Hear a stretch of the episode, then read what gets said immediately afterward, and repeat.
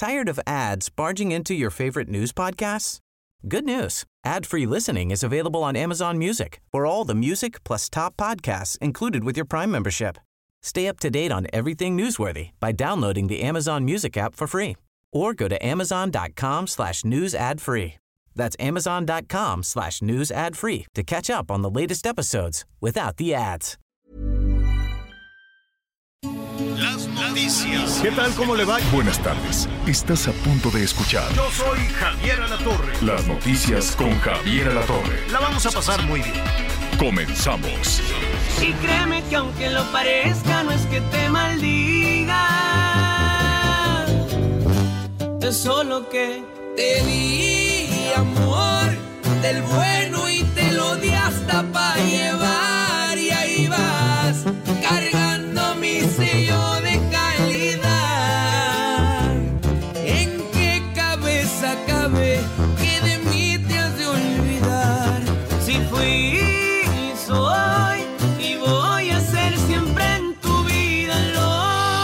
Es el Edwin Cass. Ah, qué exitoso es el, el Edwin Cass, la verdad. Pero, pues, este, dicen por ahí que todo tiene un costo, ¿no? Y, eh, y este, y Edwin es muy joven, acaba de cumplir 30 años, si no me equivoco. Y entonces, pues llegó rapidísimo a la fama, cosa que está muy bien. Hay gente que desde muy joven va alcanzando todas esas metas, pero después este, vienen las complicaciones, los amigos, las borracheras, este, pues en algunas ocasiones por ahí en un concierto se había quedado dormido, en fin, y recapacitó. Qué bueno, Edwin, qué bueno que recapacitó. Entonces se va a dar un chance, no es necesariamente que se retire, yo creo que se va a dar un chance. Dice, esto me ha salido muy caro, va a recuperar a su pareja, va a recuperar a su familia, su criatura le van a hacer muy pronto, entonces estoy seguro que está tomando una muy, muy buena decisión. Aunque le estén diciendo, oye, que preséntate otra vez con tus cosas y tus canciones, ahora que están todo el tema de las eh, campañas electorales a todo lo que da. Pues yo me imagino que todos los candidatos, imagínese usted, no, aquí nada más estamos hablando de la presidencia de la República, pero no, hombre, son 20 mil cargos de elección popular, 20 mil. Es un gastadero de dinero porque de esos 20 mil, pues multiplíquelo, han de ser más o menos unos 100 mil candidatos. Uno más rico que el otro, ¿no? 100 mil candidatos, no hay dinero que alcance. Entonces, pues muchos seguramente dicen, si yo me traigo al grupo firme, eh, aquí a la plaza, este, seguramente voy a ganar, ¿no? No es que a los políticos les encante la música del grupo firme, no, ven ahí la ventaja y dicen, no, pues si me tomo la foto y lo traigo y este pueblo querido, aquí les traigo a mi amigo el Edwin, ¿no? Y sucede en todos lados, ya ves el, el alcalde este Miguelón, ¿de dónde era? De Chiapas. De, De que- Comitán, señor. De, de Comitán, que les andaba inventando la madre. Órale, échenle ganas y apláudanle a la Paquita, hijos de la no sé qué, les dijo hasta de lo que se iban a cansar. Entonces, pues sí, a muchos políticos que se gastarían lo que fuera con tal de que las estrellas estén, las estrellas musicales estén ahí cantando. Pero es otro tema. Ojalá no, no, no, pues no sé, que resista los cañonazos. Seguramente ha ganado suficiente dinero para retirarse, para hacer una pausa.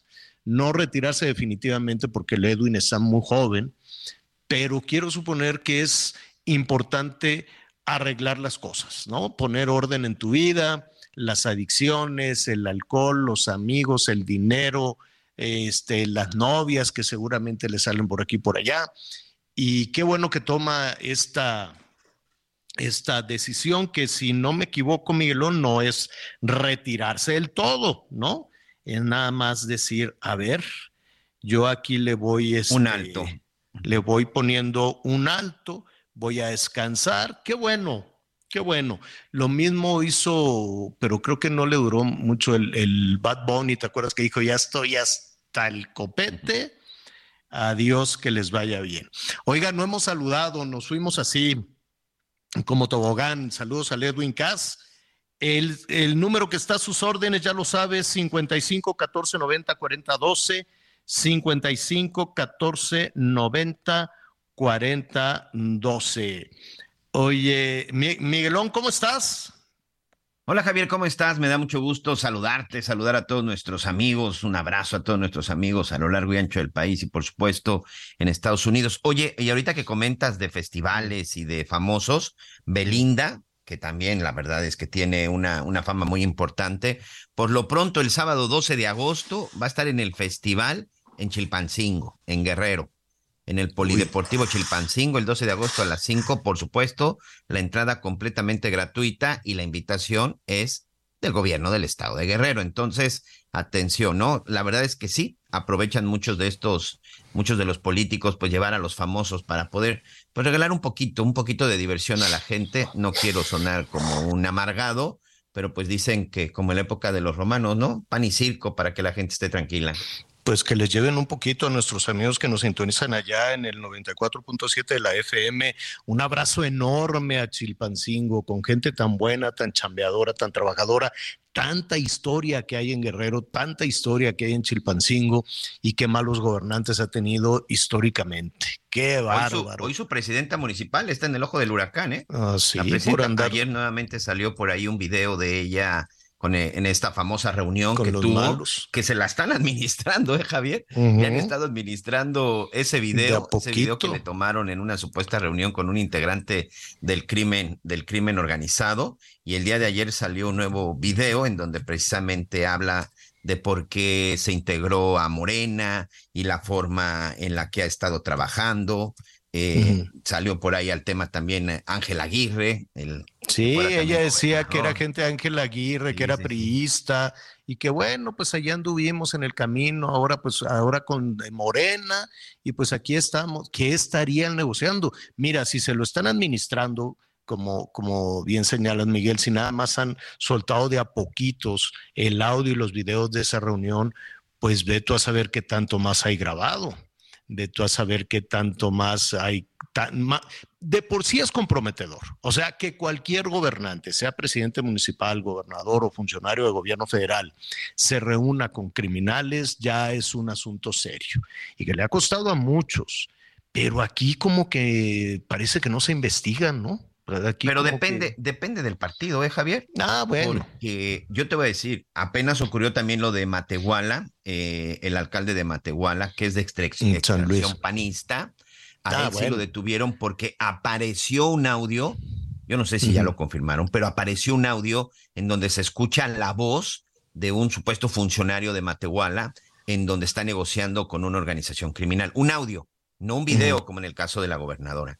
Y solamente por ese audio, bueno, fue detenido, llegaron hasta, hasta su oficina, lo detuvieron para corroborar si se trata de, de, de, de, él, de este presidente municipal, pero por lo pronto sí lo detuvieron con un audio, pero insisto, no se aplica la ley de la misma forma. A él por un audio y a pesar de que hay un video de la, de la actual alcalde, perdón, de Chilpancingo, no se midió con la misma vara, ¿eh, señor? No, no, no, no se, no, no, las investigaciones son curiosas, ¿no? Algunas son larguísimas, como lo de este Emilio Lozoya, ¿te acuerdas? Que sí, pero ya lo vamos a traer, pero es que le duele la panza, pero es que vamos a ver, es que pues, ya si nos da un dinero, pues ya quedamos a mano y cada vez le van pidiendo más dinero, en fin, hay investigaciones muy lentas. En nuestro país, Miguel, hay personas que llevan años en la cárcel y que ni siquiera pues se quedan ahí abandonados como en un calabozo medieval,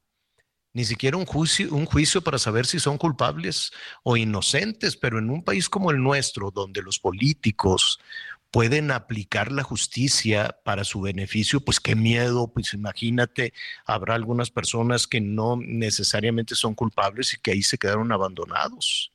Es más, la hermana de, de Xochitl Galvez, eh, la que quiere ser candidata a la presidencia de la República por la oposición, está en la cárcel sin juicio. Creo que lleva como 18 años ahí, más o menos, ¿no? Entonces. Sin sentencia todavía. Sin, sin sentencia, ¿no? Básicamente, perdón, sí, sin sentencia. En fin, son los vericuetos de la justicia, a veces investiga, a veces no, como en San Luis Saludos a nuestros amigos de San Luis. Yo no sé qué está pasando con el golpeador este, la brutal terrible golpiza. A ver, esa, esa, eso era casi, casi un intento de homicidio. Es un niño al que le estuvo pegando el fulano. Una golpiza tremenda. Él se dedica a eso, además, a darse patadas y cachetadas, porque creo que entrena de eso. Dice que es abogado, quién sabe. Ahora, realmente tiene negocio ahí, vive ahí, tiene una Homer amarilla, estos carrones que ni modo que la gente no lo vea. le ha pegado un friego de gente en las calles y, que, y que no se diga nada. No nos vayan a salir al rato, Miguelón, con que resulta que era pariente cercano, lejano de alguien, del gobierno, o ve tú a saber por qué no se ha hecho absolutamente nada. Tal vez se está trabajando y no se quiere decir nada, tal vez. Pero este, o, al rato, una de esas, si desaparece también la, la denuncia, imagínate qué miedo de la familia, de la familia del jovencito que presentó la denuncia, las extorsiones, las presiones, las amenazas que deben de estar sufriendo. Y el gobierno o la fiscalía o quien tú quieras y mandes, nada más dicen, bueno, pues es que como se molestó, ¿cómo, cómo empiezas como vocero de seguridad argumentando casi, casi una justificación a que se molestó y que por eso? ¿Cómo, cómo, cómo es posible? Ya desde que el responsable, el vocero de la justicia y de la seguridad allá en San Luis, inició con esa frase, diciendo, pues es que como se molestó porque no lo atendían, ¿Qué? ¿Qué es eso? ¿Cómo puede ser? Y luego ya medio corrigió, dijo, no, no, no, pero, pero, pero, pero, pero, pues es inaceptable. Entonces está muy sospechoso desde el fraseo hasta el silencio, hasta la lentitud. Y la verdad, pues no creo que un personaje como ese, que anda por la vida como golpeador, con total impunidad, porque ahora resulta que no fue la primera ocasión, y, este, y que a eso, que además de eso vive, cobra por andarse pegando y enseñándole a la gente a pegar, este, no sepan dónde está. ¿A poco la gente puede huir así como así y cerrar el negocio así, ah, ya, Dios, ya me voy?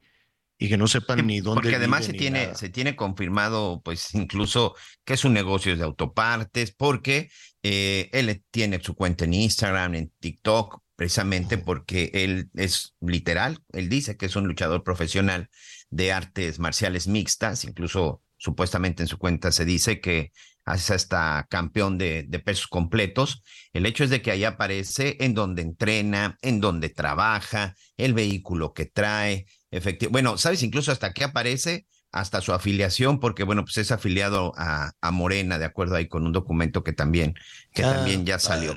Hay toda la información al respecto, señor, y pues efectivamente no se no se sabe absolutamente nada de él. Pues está muy raro.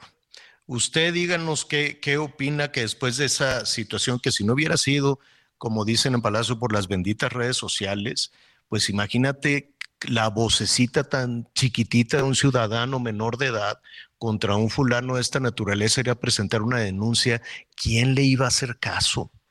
¿Cuándo les iban a hacer caso? ¿En dónde presentas una denuncia? Si no es el reguero que después de las redes sociales tomamos los medios de comunicación, nadie le iba a hacer caso a esa criatura y a su mamá y a su papá. ¿Dónde? ¿Quién? ¿Quién le iba a hacer caso? Vamos a ser honestos, si no hubiese sido por toda esa denuncia, no hubiera pasado nada. ¿Usted qué opina? 55 14 90 40 12. 55 14 90 40 12. ¿Qué tan difícil es para usted presentar una denuncia? ¿Tendría sentido? ¿Tendría razón? En alguna ocasión un policía lo ha auxiliado, un ministerio público, una autoridad realmente. 55 14 90 40 12. Bueno, oiga, pues este nada, felicidades a todas mis compañeras y compañeros de la televisión azteca, Miguel Aquino, Anita Lomelí, a tantos de nuestras compañeras y compañeros que han formado parte de esa historia. ¿Cuántos años en, en TV Azteca, Miguelón, y en Azteca América y colaborando? Todavía con, con, distintas producciones de TV Azteca, Miguel. 25 años, señor. Llegamos en el 98 nada más. Ándale, si vas. Y mira qué año, el 98. Yo entré un poquito antes, ya no sé cuánto. Un poquito. Dios santísimo de la vida. Yo entré desde que aquello era Inmevisión. Saludos a Joaquín López Origa. Le voy a hablar, no sé si está en México para invitarlo a comer tantas historias, tantas anécdotas. No sabes, luego nos juntamos a comer. Joaquín y Adriana y algunos amigos. El otro día nos tocó ahí en la casa de Joaquín y la pasamos muy bien. Y luego nos reunimos ahí también a veces en la casa, invitamos también a banda. Vamos, Miguelón, no sabes qué padre. invito ahora que andes por acá. Invito y vamos a invitar también a nuestros amigos del público. Bueno, la cosa es que hoy cumple 30 años TV Azteca y nuestro productor no le puso ni las mañanitas con el grupo firme, nada, pero pues no me importa. Nada, no es cierto. Felicidades, felicidades, la verdad. ¿Y qué crees? Al rato, ahorita vamos empezando el programa, pero al rato le voy a, le vamos a marcar a Ricardo Salinas. Ah, pero pues esa ya están muy. Ah, pues, hay que buscarnos unas más, este, con redoba, con farafara, cumbia. A ver con qué. Oiga, bueno, este, ¿qué cree? Al ratito vamos a platicar con Ricardo Salinas Pliego, el dueño de TV Azteca. Y entonces, pues nos contará cómo se ha batallado las alegrías, los insabores. No se crea, ¿eh? La batalla ha sido casi, casi, este, bueno, hay, hay situaciones muy rudas porque hubo que defender el proyecto como no tiene usted una idea defenderlo de muchas cosas. Entonces, este, muchas alegrías, sí. Sencillo, pues no, no ha sido sencillo. Le hablé hoy muy temprano, estaba platicando, estaba felicitando a Miguelón muy temprano que me habló para cucarme, ahorita le digo por qué. y, este, y como sí, pues sí. Y este, y luego ya hablé ahí con, con Ricardo Salinas, con José Ignacio Suárez, en fin, con todos aquellos, con Pedro Padilla. Hay que felicitar a Pati Chapoy, a Jorge Garralda, a tantos, a todos los compañeras y compañeros de Fuerza Informativa Azteca, en fin. La verdad es que es una historia muy bonita, muy, muy, muy, muy, muy bonita.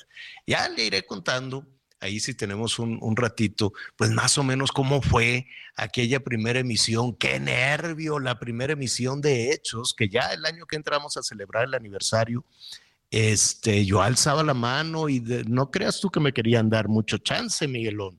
Yo decía, oye, no, pues que yo, porque andaban ahí buscando, me acuerdo que estaban haciendo casting para los, el, conductor del noticiero estelar de la televisión azteca y entonces este, traían productores de los Estados Unidos y estaban platicando pues con muchos periodistas, con muchos personajes muy consolidados en ese momento. Estaba pues en, en, Televisa pues estaba Jacobo Zabludowski, imagínate. Un Recordar la época en la que solo había un noticiero en México. Solo estaba el noticiero de Jacobo Zabludowski con Diego Paula y cosas así, ¿no? Entonces, este, saludos.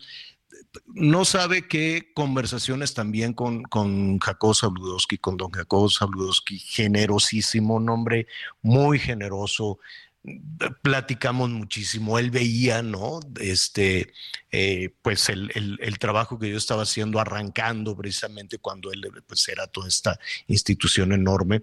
Y la primera vez que platicamos, Jacob y su servidor, fue fuera de México, fue fuera de la Ciudad de México.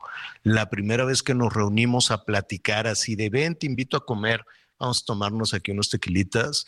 Es, fue en Venezuela, fíjate, estábamos trabajando y este, y nos fuimos en la Margarita, comimos un ensopado muy bueno, era de muy buen diente, Jacobo. Ah, qué bárbaro. Y entonces, este, no sabes qué conversaciones y, y una relación discreta, amistosa, discreta.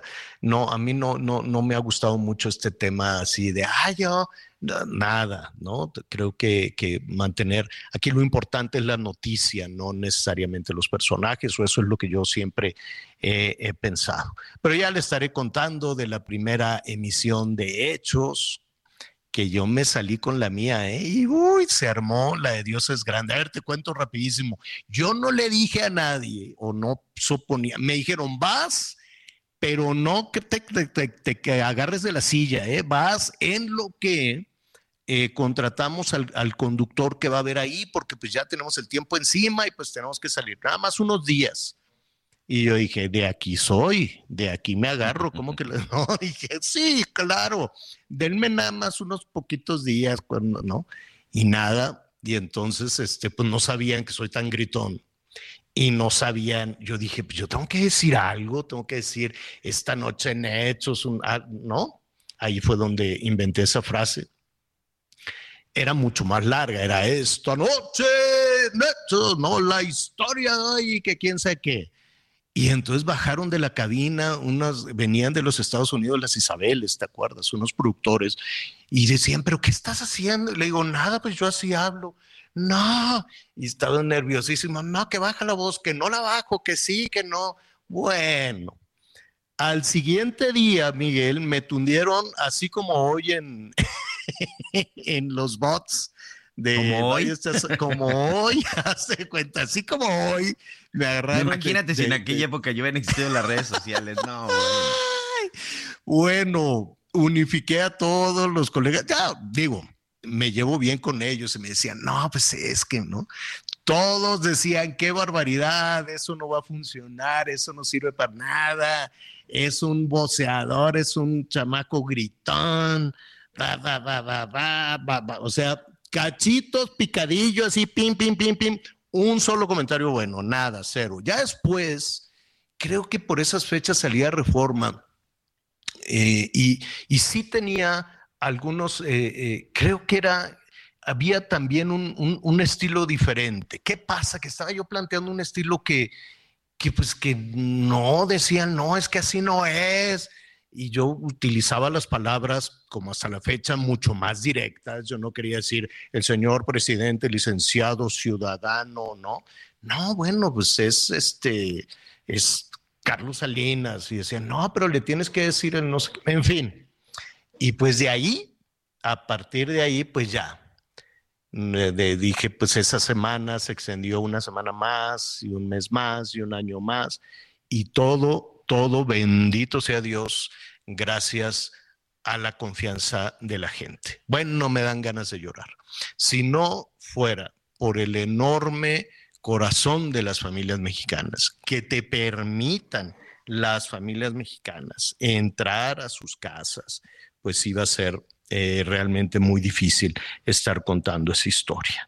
Así es que a nombre de todos mis compañeros de TV Azteca, de todo corazón, muchas, muchas, muchas, muchísimas gracias. Muchas gracias. Y ahora esta historia que estamos construyendo a través del Heraldo. Gracias también a todos nuestros compañeros del Heraldo, eh, que estamos eh, celebrando cuatro, cuatro años. Sí, ¿verdad, Miguelón? No me quiero equivocar. ¿En eh, radio, señor? Sí, del Heraldo sí, sí, con él, pero bueno, ya en todo este proyecto. Ah, bueno, luego nos echamos ahí un, cachito también con don Javier Pérez de Anda, le, siete años un, ya. un, abrazo. Pero hoy la fiesta, entonces ese TV Azteca, ya al ratito le recomiendo que se quede, porque por ahí de las 12 vamos a platicar con Ricardo Salinas Pliego. Muchos temas que estamos, este, que estamos eh, platicando, celebrando la verdad es que es una bendición tener la posibilidad de comunicarnos a través de la radio, a través del Heraldo Radio, todos los días con usted.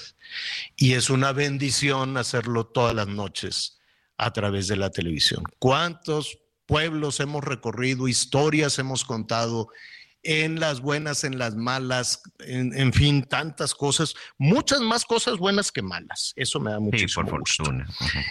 Pues felicidades Miguelón, felicidades Anita Lumelí, ahí está el número telefónico a sus órdenes, tantas, tantas cosas que vamos a estar este, platicando un ratito más.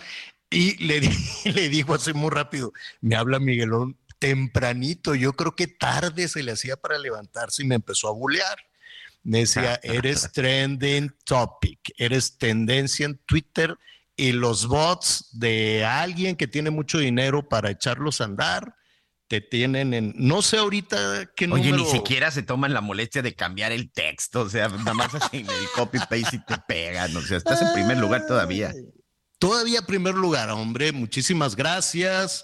55 14 90 40 12. ¿Por qué soy tendencia en Twitter? Porque salí en defensa de la educación de este país. Creo que es un asunto muy serio Y no es un asunto que se debe politizar, no es un asunto que debe caer de que si este gobierno, aquel o el otro. Es un asunto serio del cual también vamos a hablar esta tarde. Usted cómo quisiera que fuera la educación de sus hijos, hablaremos de los libros de texto. 55 14 90 40 12. Conéctate con Javier a través de Twitter, arroba javier-alatón. Sigue con nosotros. Volvemos con más noticias. Antes que los demás. Todavía hay más información. Continuamos. Las noticias en resumen. La noche del martes se registró un ataque armado en Pénjamo, Guanajuato, que dejó como saldo un menor de 13 años muerto y cuatro jóvenes heridos. Hasta el momento, se desconocen los motivos de la agresión y no hay detenidos. En redes sociales se dio a conocer un video con un nuevo fragmento del encuentro que sostuvo la alcaldesa de Chilpancingo, Norma Otilia Hernández, con el presunto líder de los ardillos, identificado como Celso Ortega Jiménez. En esta grabación, la alcaldesa habla sobre su relación con el exgobernador Ángel Aguirre. Este es el tercer video que se difunde de dicho encuentro. Pobladores de Zacualtipán, Hidalgo, quemaron patrullas por la muerte de un adulto mayor, quien fue detenido por policías. Según medios, el pasado 26 de julio, agentes municipales golpearon y aseguraron a Estanislao Hernández, de 60 años, por una falta administrativa. Tras las agresiones, el hombre falleció en una clínica del Seguro Social, lo que desató la furia de los habitantes. Y hoy el dólar se compra en 16 pesos con 49 centavos y se vende en 17 pesos con 44 centavos. Eh, saludos a Tijuana. Saludos a Tijuana. Eh, hay un incendio, no sabe qué cosa. Negra la columna de humo y lumbre enorme. Se está quemando una, un almacén de colchones si no me equivoco, es un almacén de colchones, una fábrica pues de colchones, eh, o muy cerca Guayena Central de Abastos, pero es aquello una cosa impresionante de fuego. Lo vamos a subir a las redes sociales, también ahí en la página del Heraldo seguramente lo podrá ver, en javierlatorre.com también, este, está durísimo, durísimo, durísimo el incendio, es información en desarrollo allá en Tijuana en el 1700 eh, de la AM que nos escuchan todos los días. Oiga, bueno, pues, eh, a ver, mire, la responsabilidad como medio de comunicación es darle voz a las preocupaciones de distintos sectores de la sociedad, ¿no? Eh, voz a lo que tenga que decir el gobierno, voz a lo que tengan que decir los ciudadanos, voz a lo que tengan que decir esta, muchos sectores. Todos los gobiernos que a Miguelón y a su servidor nos han tocado, así sean del PRI, del PANO de Morena, son de una sensibilidad, son como gobiernos de cristal, ¿no, Miguel? sí. Son una cosa, no aguantan ni una sola observación. Pero no es un asunto de Morena, porque eh, lo que no todos los políticos. Así son todos los gobiernos que nos han tocado. Todos. Desde Cedillo, Fox, bueno, Martita, ¿te acuerdas cómo batallaba uno con Martita? La Peña Nieto, el gobierno de Peña Nieto, no, no, ahí sí estuvo durísimo. Las presiones, las agresiones este, los, los, eh, o sea, me, destrozaron la casa, Miguel, la policía, la policía federal. Terrible. No, no, no, si esto, y entonces, y ahora, pues todo este tema de Morena, es que si no estás conmigo, estás en mi contra y no puede ser. O sea, no han cambiado. Son, dicen que, que las cosas son distintas. Oye, es que al final son los mismos, ¿no, Javier? Si te pones a revisar, se van con diferente playera, pero al final son los mismos. Y ahora pues va a haber elecciones y vamos a ver, ¿no? Digo, Morena es eh, en los hechos el partido más importante en este país. Es un partido enorme.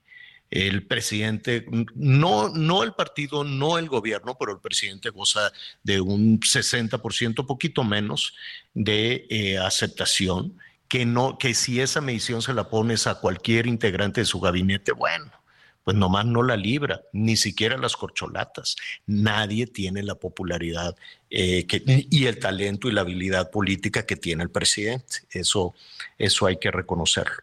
Y esto lo comento porque hay temas que se tienen que discutir sin eh, sin el, ¿cómo te diré? Sin, sin que sea este tema, estás conmigo o estás en mi contra, que lo tenemos que discutir todos juntos, seas gobierno, medio de comunicación o ciudadano, como el asunto de la educación. Si algo le preocupa a los padres de familia, pues es ver quién va, qué le van a enseñar a sus hijos, qué semilla van a sembrar en la cabeza de sus hijos, cuál va a ser la filosofía para salir adelante de, sus niñas y de sus niños. No es un asunto que lo debes dejar ahí nada más a, que alguien apasionado, no, es que viva la lucha armada y entonces cambia. No, no, no, vamos serenándonos. El, el mundo entero ya cambió. Cuando estamos viendo, por ejemplo, los sistemas de educación de Japón, por ejemplo, bueno, pues te puede sorprender que los niños japoneses tienen que aprender necesariamente de otras culturas, tienen que aprender otros, otros idiomas, ya no tienen que cargar esos mochilones así como en México, sino que se va este, reconfigurando la educación y el conocimiento para ser ciudadanos universales, no japoneses. Y aquí estamos todavía elogiando, es que se levantaron unos en la sierra y levántate tú también para que luches por tus derechos. ¿Qué es esto? Ya llevamos 100 años con esa historia, 100 años con esa historia de la lucha armada. ¿Y por qué? ¿Qué tiene de malo que una niña, que un niño, que un padre de familia quiera que sus hijos tengan una vida mejor que la nuestra? ¿Qué, qué, tiene eso? Pues para eso los mandas a la escuela, ¿no, Javier? Para que se preparen, se superen y sean mejor que los padres incluso. ¿Y por qué se tiene que normalizar la pobreza? ¿Por qué? En fin, son, y, además con unos errores en los libros de texto enormes. Esto lo comento por, por la tendencia en Twitter y por lo que tú quieras y mandes, ¿no? Y porque pues no se aceptan de pronto opiniones diferentes. Y en medio de todo esto, Morena está trabajando ya con el proyecto, ellos dicen proyecto de nación para el año entrante. A ver, en los hechos, dentro de un mes se va a decidir quién va a ser el candidato o la candidata de Morena y que va a tener pues muy amplias posibilidades de convertirse en presidente o presidenta de la República. De ahí que sea importante saber cuál es la ruta, como le dicen los políticos, la hoja de ruta, el plan, qué quieren hacer con este país. Entonces hay un documento, ya existe un documento que está eh, pues integrado por algunos personajes este, de Morena y ellos dicen que el próximo ganador de las elecciones, si es de Morena, este, lo tiene que aplicar. Yo tengo mis dudas, porque en nuestro país, cuando llega un presidente al poder, quiere destruir absolutamente todo lo del pasado, sea de su propio partido o sea de otro. Yo no me imagino a un presidente, así sea este, de Morena o de la oposición, que le pongan en el escritorio, este, esta, esta es el, el proyecto, esto es lo que tienes que hacer, lo redactó López Gatel, lo redactó pues este Paco Ignacio Taibo, lo redactó Berta Luján, y pues esto es, ¿no? Tú ya nada más eh, te dedicas a aplicar el documento. Se llama Proyecto de Nación. Honestamente, para la fuerza, para el poder que tiene el jefe del Ejecutivo, que tiene el presidente de la República en México, pues va a mandar por las cocas a todo mundo. Y nada de que todos se comprometieron y lo tengo que hacer así. E, ese es el poder en México desde hace muchísimo tiempo. Todos queremos que eso, queremos que, eso sea diferente. A ver, a mí me encantaría un país donde nada donde no fuera tan notorio los gobernantes en sus carrotes, con sus desplantes y con su impunidad. Los mejores países, los países con los mejores, eh, eh, con el estándar de vida mejor, pues no tienen guaruras y te vas a comer y puedes estar en la mesa de lado y tú ni siquiera sabes que es un funcionario. hacen su chamba sin tanto asunto. Pero bueno, allá es, ahí está el documento, hay que revisarlo independientemente de si le van a hacer caso o no. Hoy estuve leyendo a Mauricio Flores, que es, bueno, felicidades Mauricio también por tu parte de colaboración en Azteca y en diferentes, en diferentes medios de comunicación. ¿Cómo estás Mauricio? Qué gusto saludarte. Qué gusto Javier, igualmente ha sido un placer compartir cámaras y micrófonos ahora contigo Miguel. Pues la verdad, este, pues muy agradecido sobre todo que hayan leído este artículo en Eje Central, eh, donde pues doy cuenta en un tono, eh, pues ahora sí, entre en serio y en broma, de lo que es esta hoja de ruta que planteas, Javier, precisamente de Morena. Eh, ¿Cuáles son los puntos que te preocupan de esa hoja de ruta? Eh, mira, podríamos decir que de entrada me fue hasta divertido, fue así como un momento retro, digamos que yo soy marxista, pero de la corriente Groucho, eh, en la cual coincido, la que coincido que quien no fue este comunista a los 20 años probablemente haya sido un amargado, pero quien lo sigue siendo después de los 30 es un idiota, así decía el señor Groucho.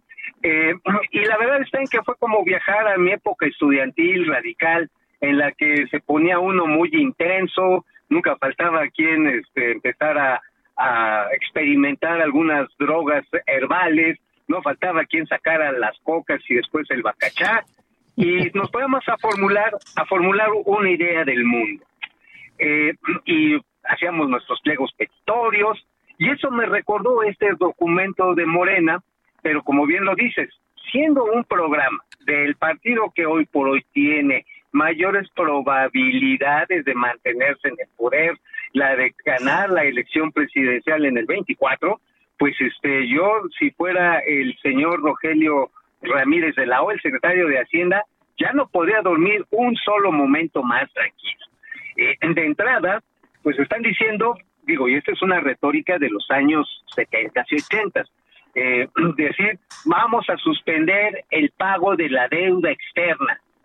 Este, dices, ah, pues ya en ese momento, pues mejor cerramos el país, se lo entregamos a nuestros acreedores, porque vamos a perder la calificación, la calificación crediticia de nuestro país que pues ya de por sí anda muy muy lastimada con las pérdidas de calidad crediticia de petróleos mexicanos y en un momento de fragilidad presupuestal que aunque digan que no, pues la tenemos encima por la caída de los ingresos petroleros, pero también por la caída de la recaudación fiscal, ¿eh, Javier?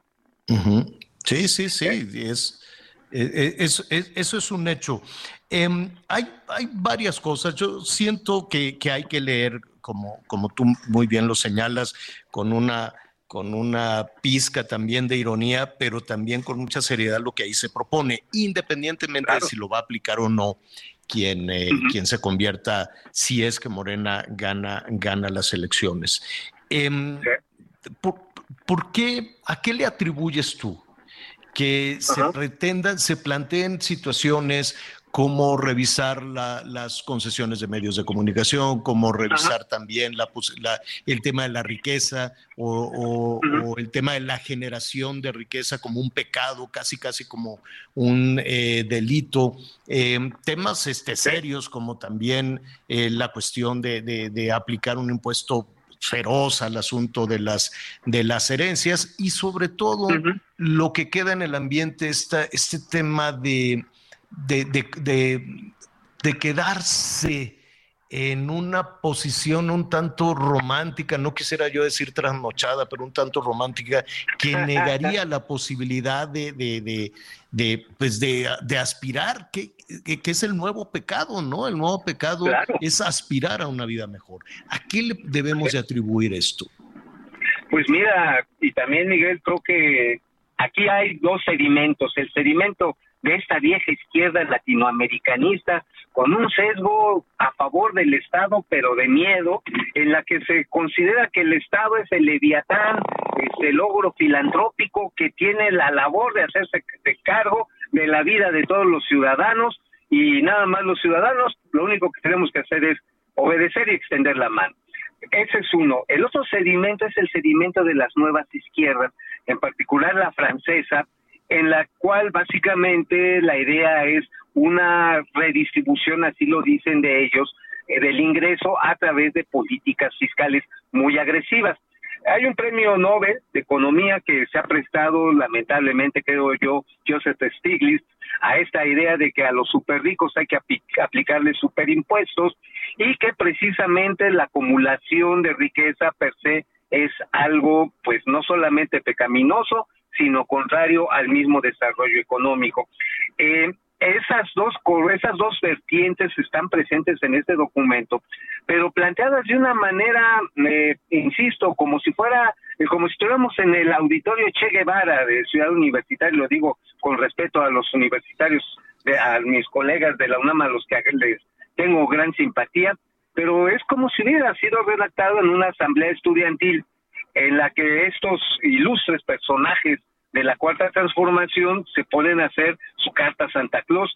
Y entre ellos lo que mencionas, cómo se plantea un asunto en el que por un lado grabar a las, le dicen así, a las herencias, que además hay que decirlo, las herencias para acumularse ya pagaron impuestos, es decir, una doble tributación, sería en este caso, dicen, un impuesto a los capitales monopólicos, pues este pues tampoco haya muchos monopolios que digamos nuestro país está muy abierto a la competencia. Eh, también dicen bueno los monopolios más importantes pues, son los monopolios públicos empezando por petróleos mexicanos y la comisión federal de electricidad. Que sean ineficientes pues, es otra cosa no que sean ineficientes y no estén generando pérdidas es otro asunto.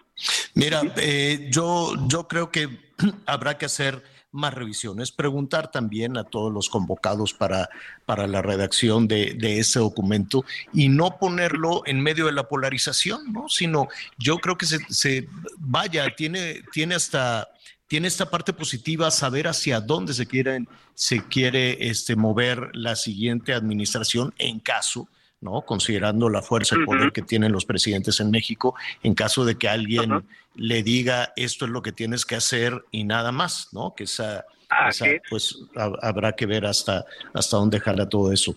Pero independientemente de la polarización y, pues ya a partir de septiembre que ya se conozca quién es el candidato la candidata de Morena y de la oposición, va a ser muy difícil tener eh, eh, conversaciones serenas entonces, tal vez es decir, a ver, ¿por qué este punto y no otro? ¿Qué ventajas tienes en decir que no se va a pagar la deuda? O sea, ¿no? Que parecería pues, pues más un asunto de, de, de, de, un chispazo electoral así tronante, una declaración tronante que puede ser muy atractiva, y después aterrizarlo en, la, en la realidad.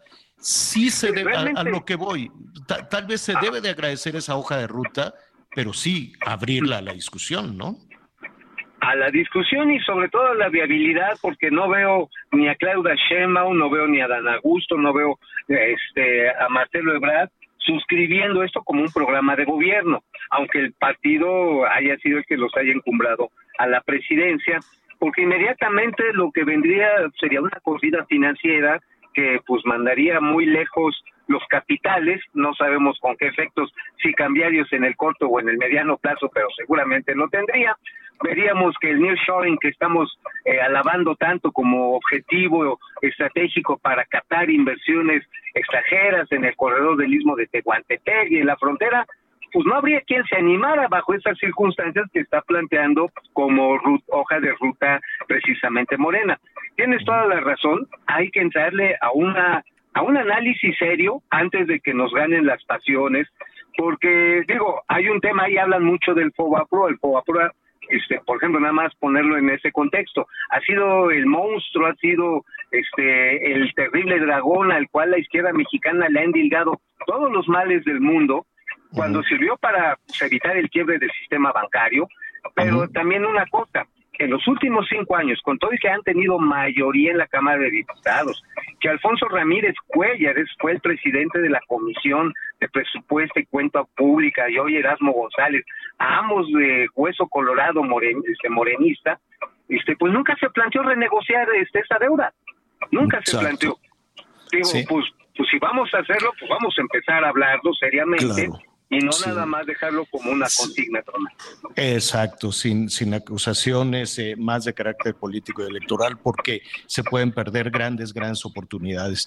Pues te, te agradezco muchísimo, te seguiremos escuchando, te seguiremos leyendo y felicidades, Mauricio. Gracias, gracias Miguel, gracias, muchas gracias, Javier, también a los dos por estos minutos con ustedes.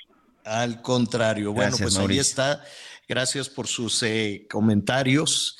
Muchísimas, eh, muchísimas gracias de Sonora. Nos escuchan también allá en Sonora que les cayó una agüita tan buena, una bendición tan buena. Pues sí, se arruinaron muchas cosas porque pues se mete el agua de pronto ahí a, las casas. Este mm, Samuel allá en, en Hermosillo. Dice, anoche te estábamos escuchando hablar de los libros, pues muchísimas gracias. Lolita Visconde también, que nos está escuchando. Gracias, te enviamos todo nuestro cariño, todo nuestro afecto. Fíjate, Lolita tiene 96 años.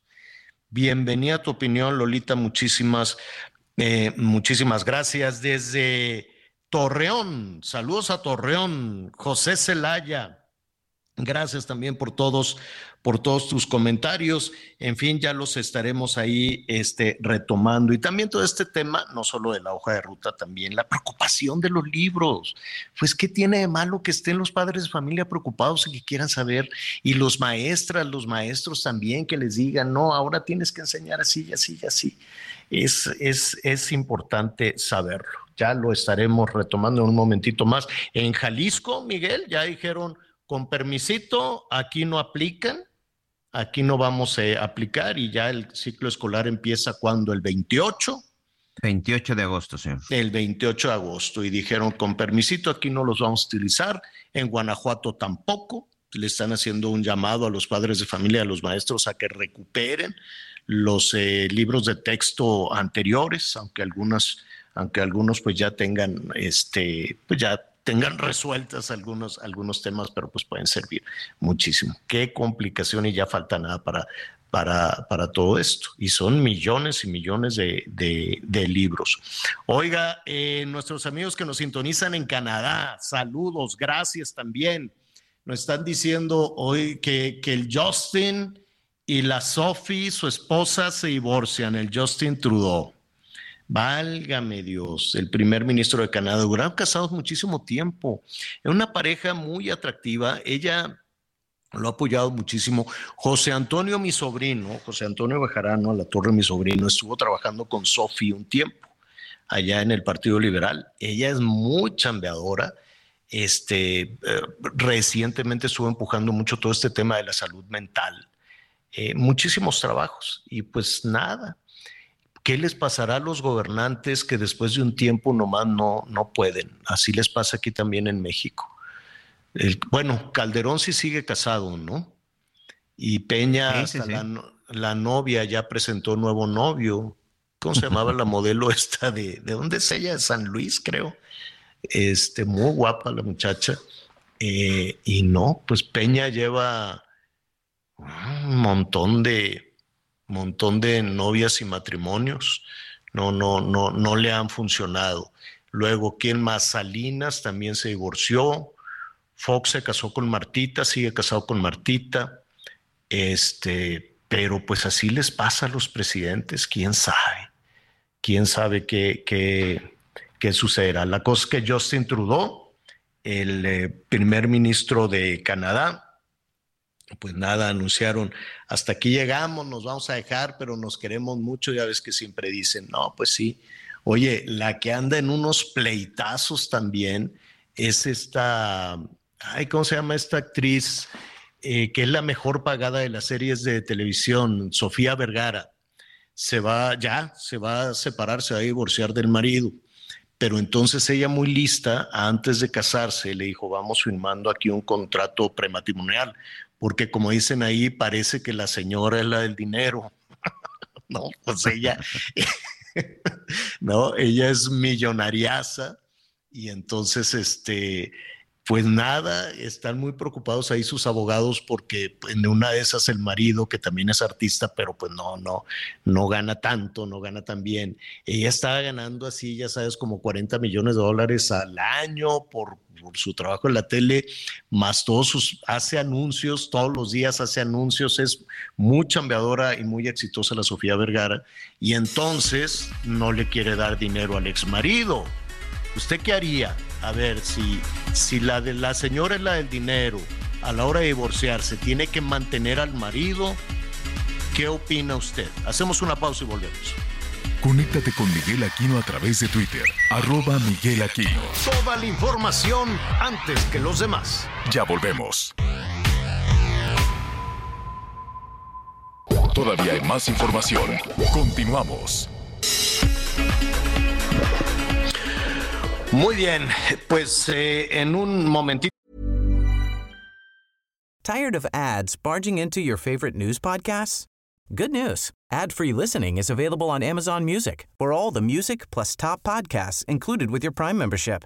Stay up to date on everything newsworthy by downloading the Amazon Music app for free or go to amazon.com slash news ad free. That's amazon.com slash news ad free to catch up on the latest episodes without the ads.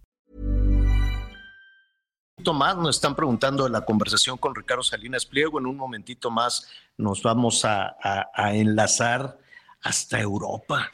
Hasta Europa nos vamos a enlazar ahorita con Ricardo Salinas Pliego para platicar un poquito con él, que también fue este, tendencia en Twitter. Ya le voy a platicar, pero antes y además de agradecerles todas las. Eh, todas las llamadas, muchísimas gracias. Hay, hay en desarrollo un tema pues muy serio, Miguel, y que tiene que ver con la violencia que se está viviendo en el transporte público. Los chantajes, las presiones, los transportistas los bajan, los golpean, los amenazan, les queman las, las unidades, sobre todo en, en toda esta parte que comunica a la ciudad de, de, México con el Valle de con el Valle de México y están anunciando que tendrán autodefensas.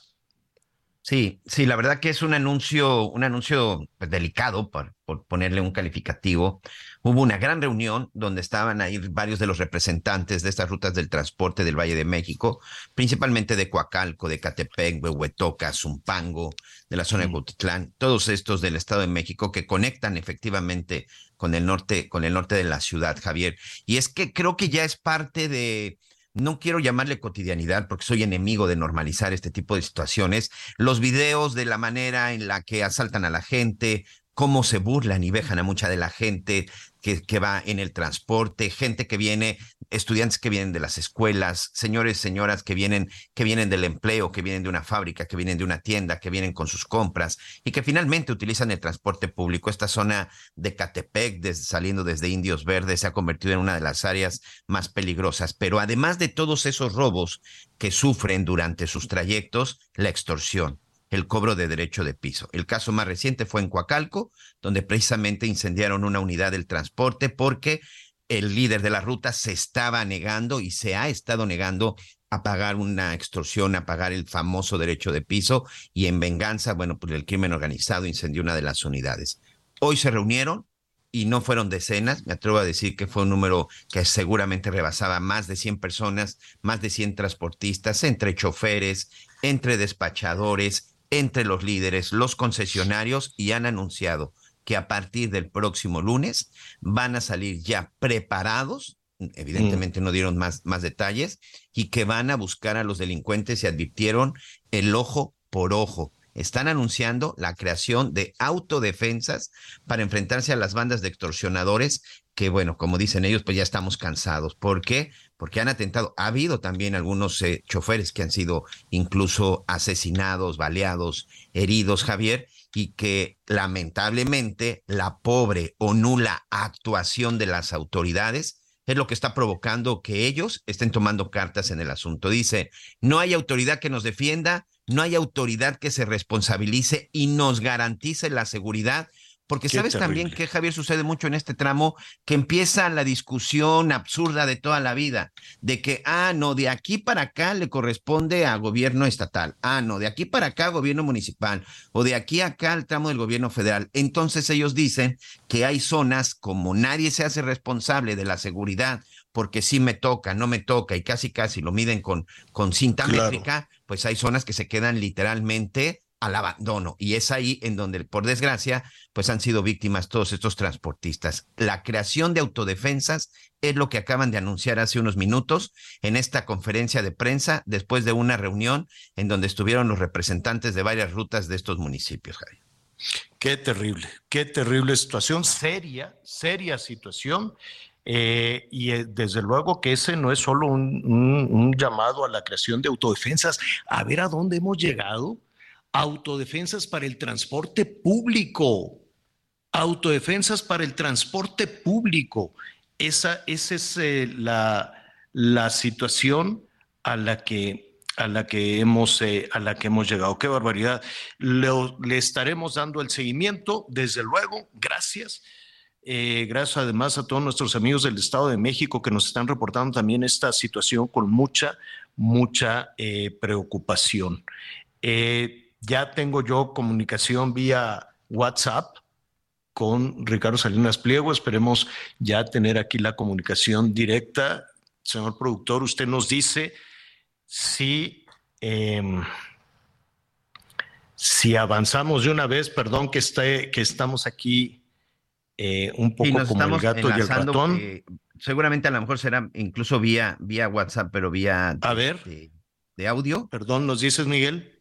Sí, señor, ah. en este yo ahorita en este momento te en este momento te lo confirmamos, pero pues la importancia, ¿no? También de lo que ayer ponía del señor Ricardo Salinas en relación no solo al aniversario, sino incluso también a lo que está sucediendo en el país. Una persona que siempre también ha estado muy ligado con los sucesos, con los sucesos nacionales y en donde pues incluso ha ofrecido, ha ofrecido algunas propuestas y que también ha sido, no le quiero llamar víctima porque él lo ve de una forma distinta, pero que también ha sido pues sometido a diversos ataques, ¿no? Hoy los dos estaban en trending topic. Sí, sí, sí, así es. así es, eh, perdón que estaba aquí en comunicación con, con nuestro compañero. Mientras tanto, pues déjeme decirle saludos a nuestros amigos en Monterrey, Luis Canedo, Gracias por todos, eh, por todos tus comentarios. Saludos también, dice, saludos Anita y a todos, eh, a Miguel, gracias también por todas las felicitaciones. Anita, te felicitan desde Guadalajara, Jalisco. Gracias, qué emoción que siempre nos están escuchando eh, por todo el país. De nueva cuenta en Hermosillo.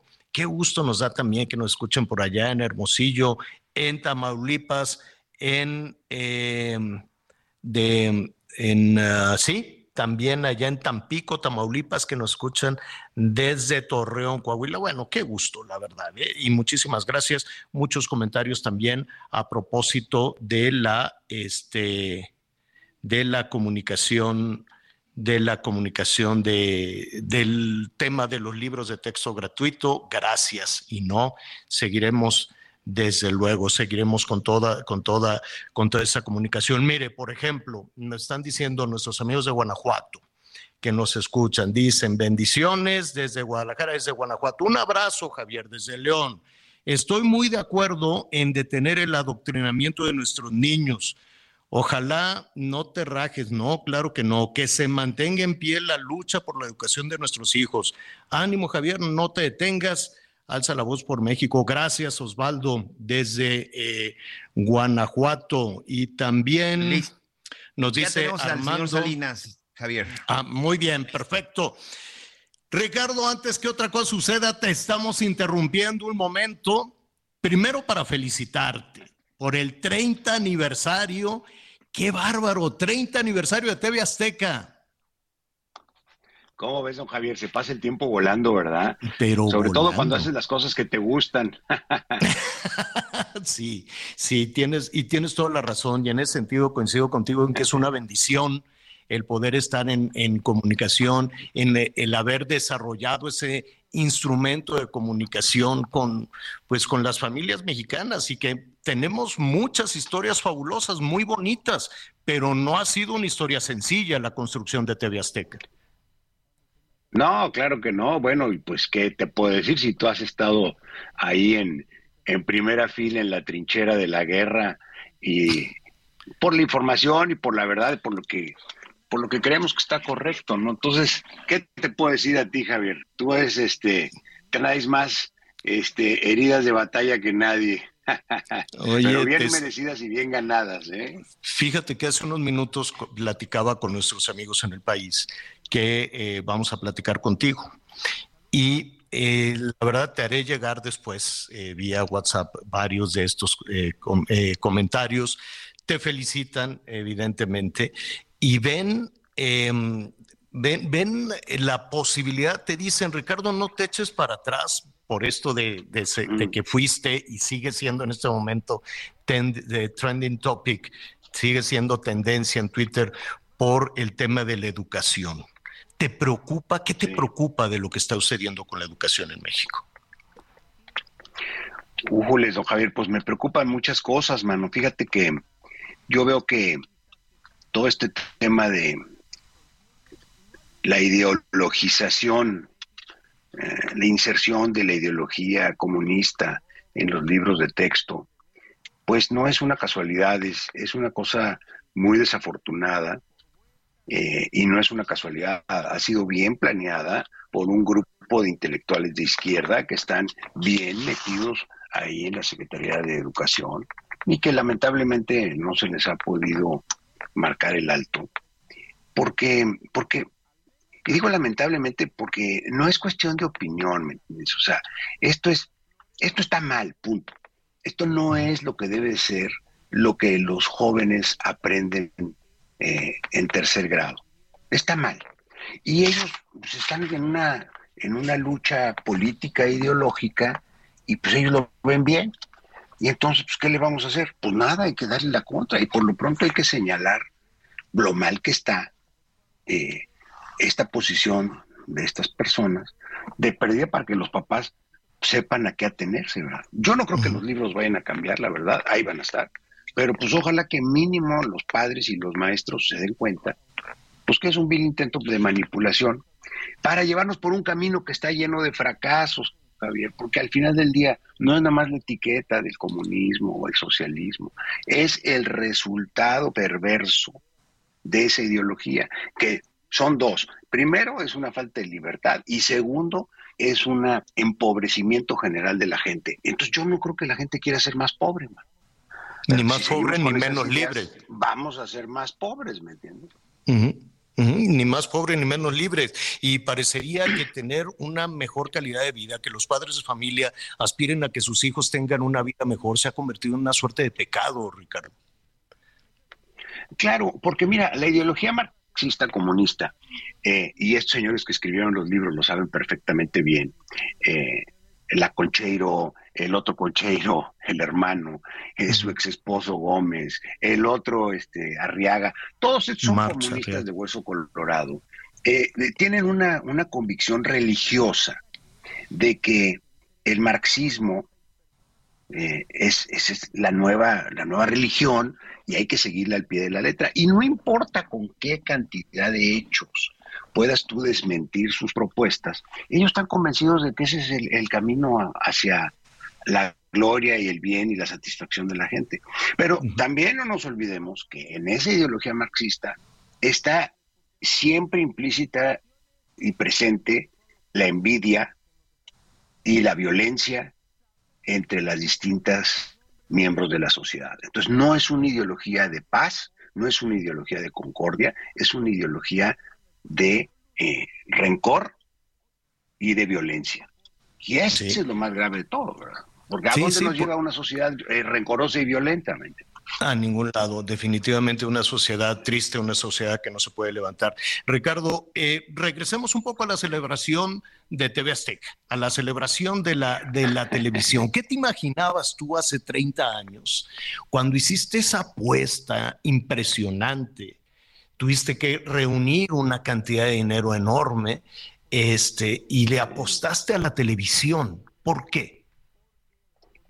Pues mira, la verdad es que como joven uno está lleno de ilusiones y de, y de ambiciones y de sueños, ¿no?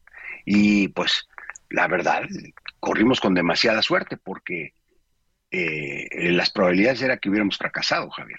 Era, era luchar contra una compañía muy bien establecida. Si te recuerdas, en aquel tiempo eh, ningún artista podía venir a, trabajar con nosotros porque inmediatamente lo, lo vetaban. Y ningún anunciante podía gastar dinero con nosotros porque también lo vetaban de allá. Entonces, la verdad que fue una guerra muy, muy desigual, muy difícil. Y pues uno se mete a esas cosas pues porque es joven, inexperto y optimista. Pero qué bueno, pero qué bueno. Pero qué bueno. Porque si dices qué pensaba, pues no, sé, estaba loco, ¿cómo se me ocurrió hacer eso, man? Pero, pero, bueno, afortunadamente salió bien y aquí andamos, ¿no? Y con un, y con un equipo que todavía te acompaña eh, veía en tus mensajes en redes también cómo pues te estabas acordando de, de, no de, de, José Ignacio Suárez, de Pedro Padilla, de Guzmán, de Jorge Mendoza, bueno. Jorge Mendoza.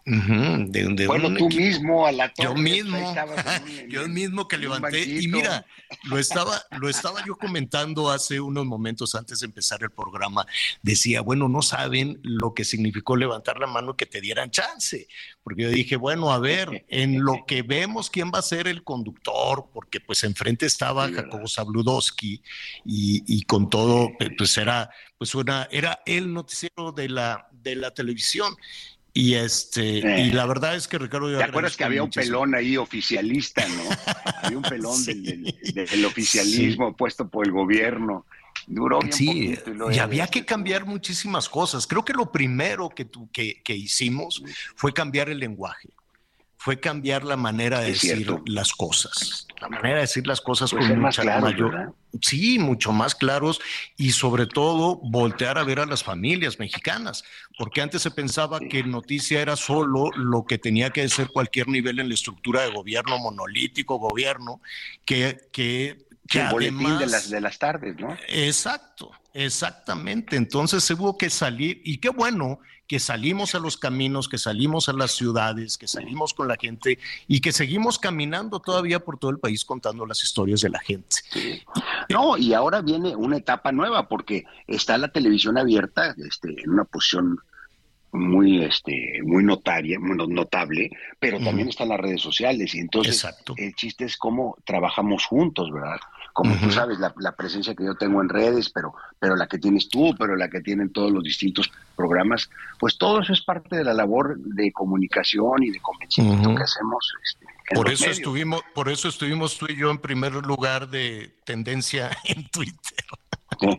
Hoy, sí, bueno, es que también a los izquierdistas no les gusta que les digan la verdad, pero yo no entiendo por qué se avergüenzan. Si es una educación comunista, pues que se pongan orgullosos de ellas y que digan, sí, esa es la educación comunista que queremos para México, que no se hagan pendejos, ¿me entiendes? ¿Qué pasó? Nomás las cosas como son. Exacto. Bueno, yo hablo muy claro de repente. Es que así tiene, es que así tiene que ser. Y sé que junto a ti está Benjamín, dale un abrazo también, porque es eh, el, éxito también del equipo que está arropando, que estamos arropando todas las ideas y todas las propuestas de Benjamín Salinas.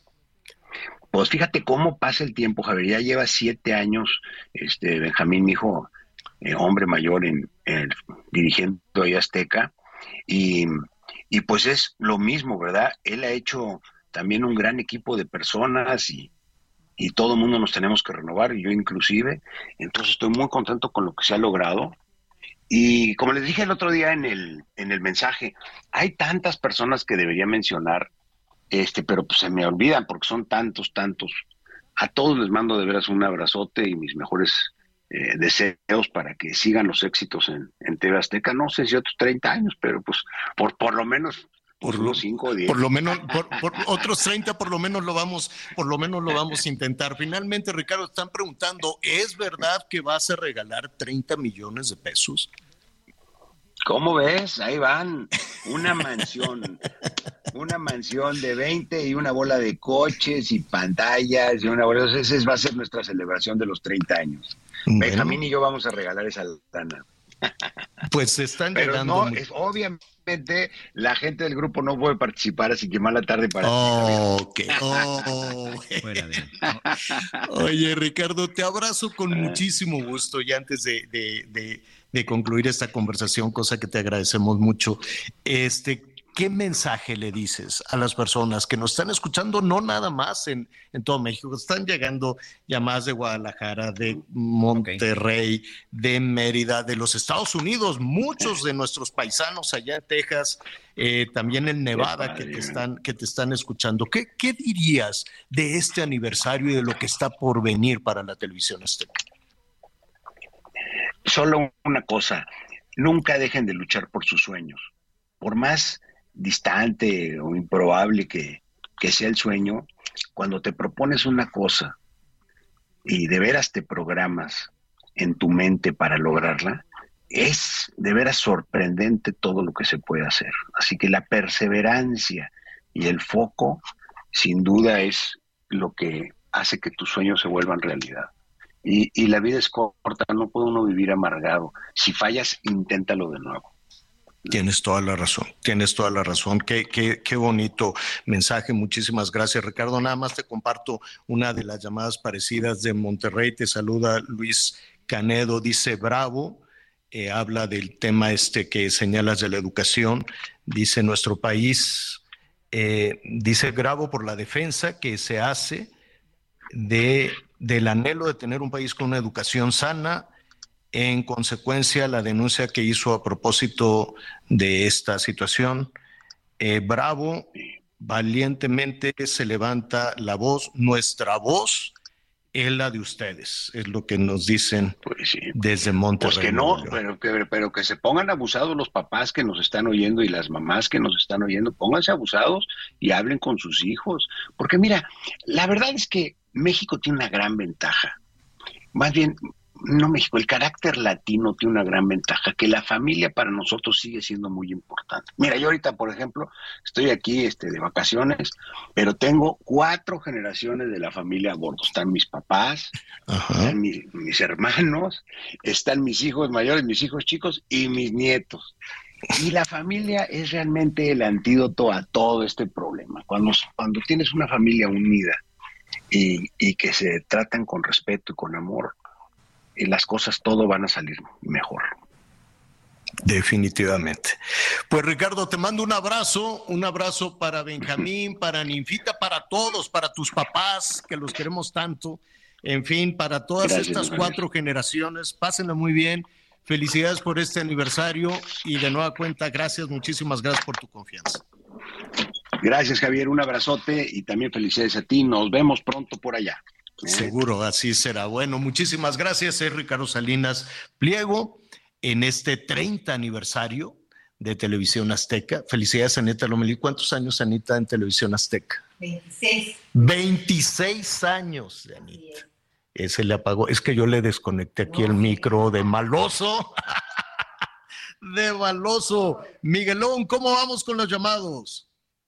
Pues mucha reacción por parte de nuestros amigos con el tema, con el tema de los libros, también con el tema, Javier, acerca de este agresor de San Luis Potosí. Dice, felicidades Javier y a todos los de Azteca, el golpeador de San Luis debe estar en la cárcel. Si ha golpeado a muchos, también seguro, bueno, ahí nos utiliza una presunción, dice, no lo quiere tocar porque es de del partido Moreno. Atenta, atentamente, Esteban Solís, que te digo que salió por ahí una, una información de su afiliación desde el 2021 precisamente a este partido. Saludos desde Chiapas, Tuxtla Gutiérrez, Fernando Camacho Aguilar. Hola, buenos días, saludos y bendiciones para Anita, Miguel y Javier. José Trinidad en la zona de Tultitlán. Aquí tenemos también desde eh, el señor Valdés, desde Culiacán. Javier, eh, muchas felicidades, Anita, Miguel, todo su equipo de trabajo. Es un comentario sobre la educación de nuestros hijos y nietos. Es incongruente que nuestro presidente esté causando un caos en la educación gratuita sobre todo los libros mal redactados y con ideas comunistas. Jamás durante más de 50 años atrás se veía esto, sobre todo redactados, dice aquí, bueno, nuestro amigo, por cubanos. Y bueno, es un mensaje largo, pero le agradezco mucho al señor Valdés desde Culiacán. Saludos desde Torreón, los escucho todos los días. Juan Pedro, Javier, espero que las vacaciones hayan sido reparadoras. Te escucho siempre en Tuxtla Gutiérrez, Chiapas. Espero tus saludos. Ahí están, por supuesto, el señor Rigoberto Besares. A todo el grupo de TV Azteca, saludos Javier, Anita, Miguel, Omar Espinosa, desde Mérida, Yucatán. Un abrazo. Buenos días, Javier. Yo mandaría todos los libros de inmediato al reciclaje.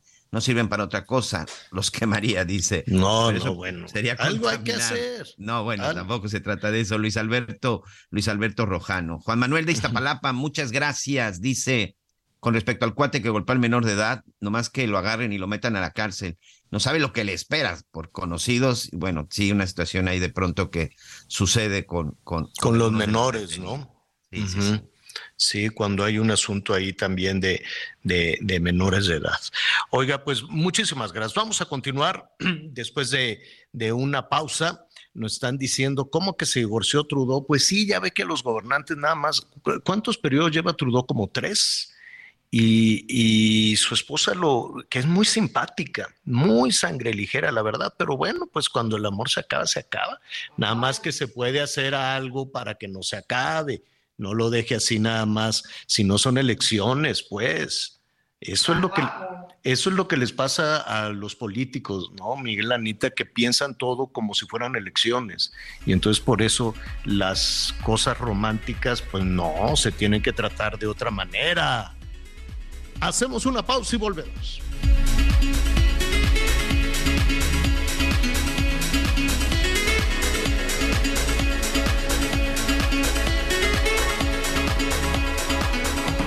Conéctate con Javier a través de Instagram. Arroba Javier-Alador. Sigue con nosotros. Volvemos con más noticias. Antes que los demás. Todavía hay más información. Continuamos. Toma un minuto y piensa en tu momento favorito. El nacimiento de tu primer hijo o su primer cumpleaños. Ahora piensa en las empresas y en los empleos que hay detrás. El de Ana que trabaja en la empresa donde hacen los biberones. El de Carlos que hace los pasteles. Empresarios y colaboradores trabajamos para que a todos nos vaya mejor. CIRT, Radio y Televisión Mexicanas. Voz de las empresas. Consejo de la Comunicación. Muy bien, muchas gracias. Continuamos con más información y de acuerdo con la Secretaría de Seguridad y Protección Ciudadana, en el primer día de agosto se registraron 69 asesinatos en el país. Con esto ya suman 15.658 homicidios dolosos en lo que va del año. Los datos del informe de seguridad apuntan una ligera alza anual, luego de que el 1 de agosto del 2022 se registraran 63 homicidios dolosos. Y con esto, ¿qué le parece si hacemos juntos un recorrido por el interior de la República? Con cinco votos en contra, el Consejo Ciudadano de la Comisión Estatal de Derechos Humanos desechó el anteproyecto de presupuesto para el ejercicio fiscal 2024 que presentó la presidenta de este organismo, Luz del Carmen Godínez. La tarde de ayer, en sesión extraordinaria, se realizó la votación de los consejeros, quienes señalaron una serie de puntos que les parecía un presupuesto opaco y con inconsistencias. El anteproyecto contemplaba un incremento que oscilaba entre el 3 y 4% de incremento para el 2024, que aspiraba que fuera un total de 180 millones de pesos, que contrasta con los 166 millones 848 mil 700 pesos que se ejercieron este año. Los consejeras y consejeras que votaron en contra también solicitaron mayores resultados a esta comisión y puntualmente el consejero Carlos Elizondo Sandoval solicitó la renuncia de Luz del Carmen Godínez luego de que no se han tenido resultados ni se atiende a la población como debería. Desde Guadalajara, Mayeli Mariscal, Heraldo Radio. Una jueza de distrito en materia administrativa concedió la suspensión provisional de la cancelación de 35 normas oficiales mexicanas en materia de salud que dio a conocer el gobierno federal el pasado mes de junio. Sin dar a conocer los detalles de la resolución, se dio a conocer que la jueza Blanca Lobo Domínguez concedió la medida cautelar el pasado 14 de julio a una particular. Será en una próxima audiencia, programada para el viernes, cuando se determinará si se concede o no la suspensión definitiva, con lo que se frenaría por tiempo indefinido la cancelación de las normas. Cabe recordar que fue el pasado primero de junio cuando la Secretaría de Economía publicó en el Diario Oficial de la Federación el suplemento del Programa Nacional de Infraestructura 2023, mediante el cual se cancelan normas referentes a la prevención, diagnóstico y tratamiento del cáncer de mama, del cáncer cervicouterino, del cáncer de próstata y de otras enfermedades como la hipertensión, la diabetes, infecciones de transmisión sexual y adicciones, informó Ángel Villegas.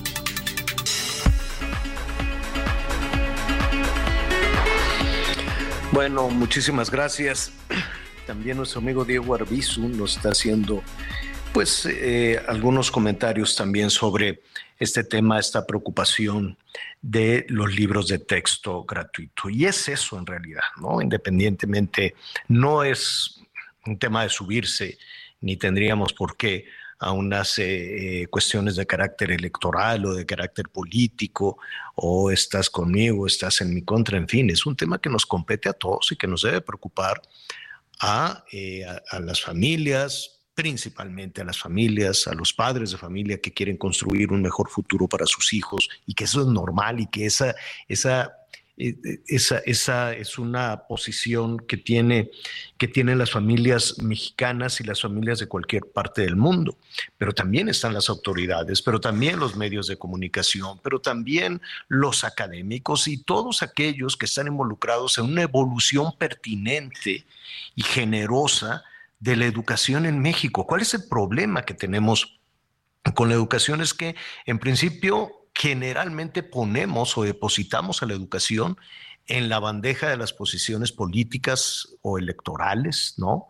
O en la bandeja de las posiciones de negociación sindical, de negociación magisterial, y se convierten en asuntos administrativos y que si las plazas y los bonos y la deuda y págame tú y las reformas, todas las reformas que se han planteado, más la contrarreforma y quítalo, terminan siendo cuestiones de, de dinero, en, un buen, en buena medida, y luego vienen las manifestaciones y las protestas de mayo y toman, en fin, y toman las carreteras y las plazas y se van convirtiendo en otro tipo de presiones de carácter político probablemente. Y cuando digo de carácter político deriva también en dinero, ¿no? Básicamente eh, la toma de las casetas, la toma de las calles, la toma de esto, del otro, deriva en cuestiones de dinero. Entonces, de alguna manera, los ciudadanos tenemos esta percepción de que lo educativo se dirime o en las calles o en el escritorio de algún funcionario y también con el dinero. Y poco pensamos en cómo debe de evolucionar la educación, el conocimiento que deben de aprender las niñas y los niños en nuestro país. Y ya tenemos encima el arranque del ciclo escolar, 28 de agosto. Además con un antecedente, ¿eh? que no se nos olvide la pandemia. Hombre, dos años perdidos, que no se nos olvide. Entonces aquí tenemos un asunto serio. Primero, discusiones de carácter administrativo. Segundo, un hueco espantoso de dos años de cero aprendizaje. Y después toda una discusión de los libros de texto gratuito el escenario pues no se ve muy, no se ve muy agradable y sí es algo que se tiene que discutir y poner sobre la mesa. Jorge Enríquez es el secretario de Educación del Estado de Guanajuato, a quien le agradezco también esta comunicación, la comunicación esta tarde. ¿Cómo estás, Jorge? Muy buenas tardes. Javier, muy buenas tardes. Con el gusto de comunicarme contigo y con todo tu auditorio. Oye, no tenemos ni un antecedente inmediato por el asunto de la pandemia, que no lo podemos ocultar, no podemos suponer que no pasó nada. Sí pasó, ¿no? O sea, para, en, muchos lugares, pues las niñas, los niños no tuvieron la posibilidad de una educación a distancia. Y después tenemos un ciclo escolar en medio de la polémica de los libros de texto. ¿Qué opinas? Sí, sí, Javier, este, cuando tú le preguntas a cualquier persona enrolada con la educación cuáles son las emergencias eh, educativas, yo creo que empezaríamos hablando por ahí. Eh, la pandemia para nosotros no ha terminado, o sea, todavía el daño en la recuperación de aprendizajes es terrible. Nosotros lo medimos en Guanajuato y fue de año y medio. Eh, en español, en matemáticas, una cicatriz que todavía no se borra y que tenemos que subsanar. en esa tarea vamos por los aprendizajes fundamentales eh, para recuperarlos, que ese es el tema central que ahorita nos ocupa, y por otro lado el tema socioemocional, que el desarrollo de la personalidad, las niñas y los niños con depresión, con ansiedad, eh, es un tema de todos los días, que condicionan la convivencia y condicionan muchas cosas de la, parte humana, ¿no? Entonces, hoy, hoy pensar en, en, modificar el, el, el, programa de estudios eh, versión 2017, que ahora este, simplemente con el 2022, pues ya es un reto, ya es un reto que, que, habrá que evaluarlo desde el timing de la decisión, pero también eh, desde cómo estamos enfrentando ese reto que tenemos de futuro. Si vamos hacia el futuro, creo que es una muy buena noticia. Si nos vamos hacia atrás, me parece que es un tema que condiciona aún más ese riesgo y ese sesgo que ya tenemos, esa cicatriz, decía yo, dejada por la pandemia. Entonces es un tema eh, complejo que nos reta a todos a sacar lo mejor. Las entidades, los estados tendremos que hacer mucho para abordar desde este ángulo completo el reto educativo que tenemos. Oye, ¿qué harán con los libros de texto ahora que se inicia el arranque del ciclo escolar? Nosotros, mira, Javier, yo creo que hay, hay como varias discusiones respecto a qué se debería hacer con los libros de texto. Eh, por un lado, yo pondría en una cápsula todos los comentarios que hay. Eh, creo que sí son en muchos sentidos libros que podrían mejorar. Sin embargo, eh, también te diría otro ángulo. para muchas comunidades rurales, urbano-marginales, la única, el único texto que van a tener nuestras niñas y nuestros niños es este. Eh, en Guanajuato la postura será de complementar eh, lo que nosotros consideremos que es relevante, que ya lo estamos haciendo, vamos a, entregar algunos materiales complementarios en matemáticas y en español. Eh, hay una, serie de recursos digitales para quienes puedan conectarse, que no son todos. pero ¿qué haremos? Bueno, ojalá se entreguen, número uno, ojalá este, podamos nosotros hacer todo el esfuerzo por complementar lo que viene en esos libros eh, una tarea muy relevante será la de las maestras y los maestros, que el mismo modelo educativo considera que ellos eh, habrán de, digamos, curar o perfeccionar los contenidos de acuerdo a las necesidades particulares que tiene cada comunidad. Eh, se soporta mucho el modelo en esta, en esta curaduría, en esta capacidad de la maestra y del maestro por entregar lo que razonablemente requiera cada escuela. habrá que ver cómo funciona. Sabemos que no hubo pilotaje, pero también sabemos que más allá de la crítica a los sistemas educativos de los estados, tenemos que salir adelante el día 28, ¿no? Entonces, eh, ojalá los podamos entregar porque el tema es legal y que nosotros podamos reaccionar de la mejor manera para complementar en función de los requerimientos de cada estado. ¿Cómo? ¿Cómo complementar? Es, es, decir, se entrega el libro y aparte del libro, pues están las guías, que ya está el tiempo encima, las guías para las maestras y los maestros con toda una forma compleja, ¿no? De cómo, de cómo deben de, llevar eh, el salón de clases. Este, pero son dos cuestiones distintas, cómo complementar, cómo solucionar los errores, por ejemplo, en el conocimiento los errores que hay ya en, estos documentos impresos. Mira, eh, efectivamente creo que ahí habría que partir de una fe de ratas, el, creo que la lista es muy clara de cuáles son los elementos que en los que hay errores eh, categóricos.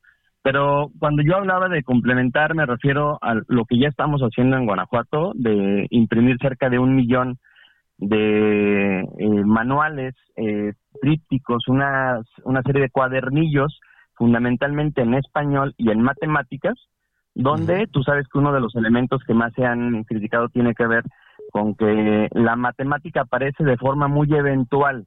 Entonces estos cuadernillos llevan de forma clara, consecutiva, ordenada, gradual, incremental el aprendizaje de las matemáticas por grado. Eso es lo que estamos haciendo ya desde, Guanajuato. Oye, y finalmente, eh, la, cuestión ideológica, eh, ¿qué opinión te merece todo esto?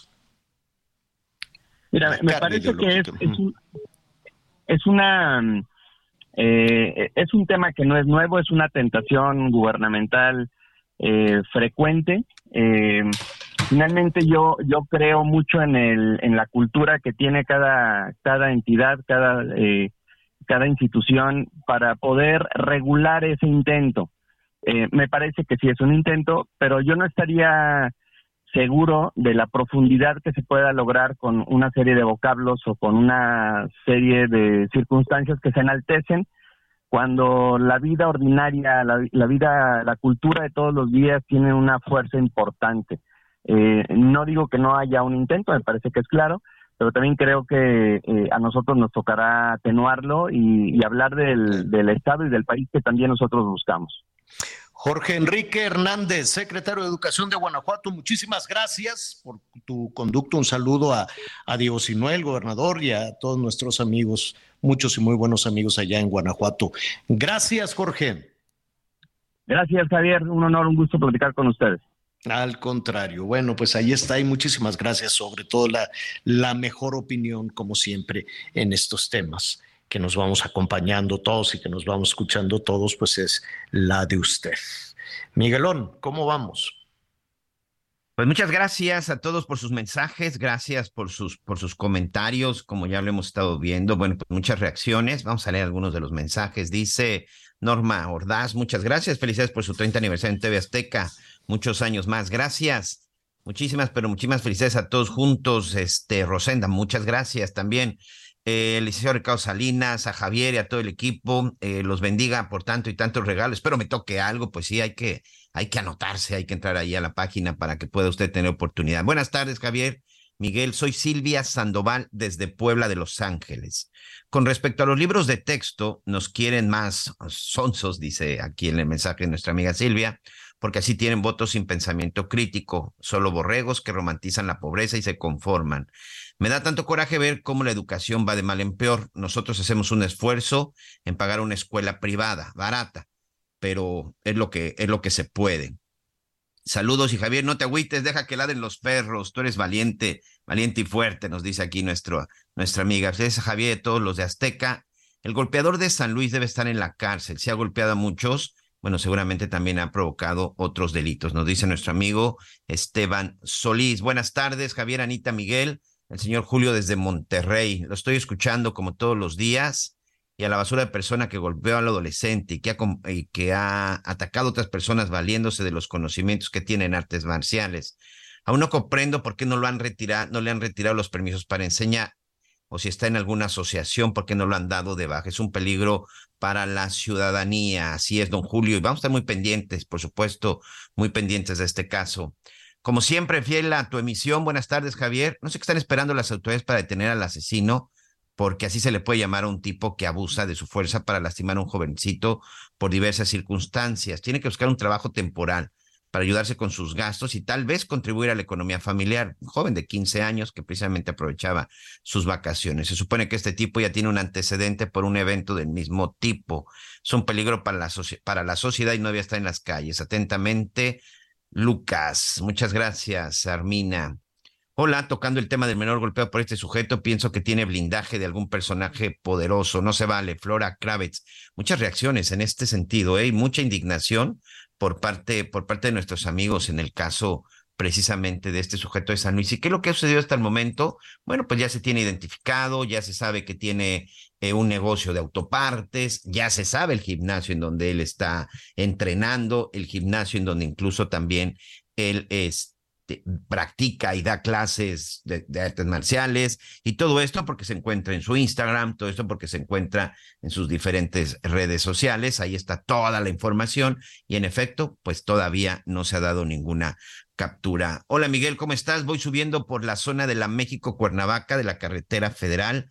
Pasaron varias patrullas y ya hay tráfico. Saludos, los escucho todos los días desde la zona de Tlalpan. Muchas gracias al señor Ignacio estamos aquí verificando y, exactamente rumbo a la zona de Morelos, en la carretera federal a la altura de Parres, hay un grupo de pobladores que están realizando un bloqueo. Incluso las imágenes que nos están llegando se muestra que también hay algunos vehículos en la zona de Huitzilac que se les prendió fuego. Y todo aparentemente tiene que ver porque el día de ayer las autoridades realizaron un operativo en donde encontraron y habrán y, clausuraron cuatro aserraderos clandestinos de estos lugares de, en donde bueno se lleva a cabo el, la tala de árboles y se están ahí destruyendo, bueno, se, se, deshacen ahí pues toda la madera y posteriormente, bueno, salen de esta zona. Una zona que ha padecido durante muchos años precisamente de esta tala ilegal. Y ahorita con las imágenes que nos están llegando, esto es a la altura del kilómetro 28 están, eh, ah, quemaron ya unidades de Corena. Corena es esta comisión de rescate de, de, las reservas naturales por el operativo precisamente contra los talamontes. Ya van unidades de la policía, ya van unidades de la Secretaría de Seguridad, este grupo de granaderos, que bueno, ya no se llaman granaderos, pero ya va este grupo, este grupo antimotines, porque sí, están incendiando estas unidades, pero también estoy viendo de las imágenes que nos hacen llegar nuestros amigos, que también ya tienen una especie como de bloqueo con fogatas y sobre todo con el incendio, con el incendio de algunas, de algunas llantas. Entonces, por favor, sí, a manejar con mucho cuidado, a manejar con precaución, porque eh, se está dando un despliegue importante hacia esta zona entre Parres y Topilejo, a la altura del kilómetro 28.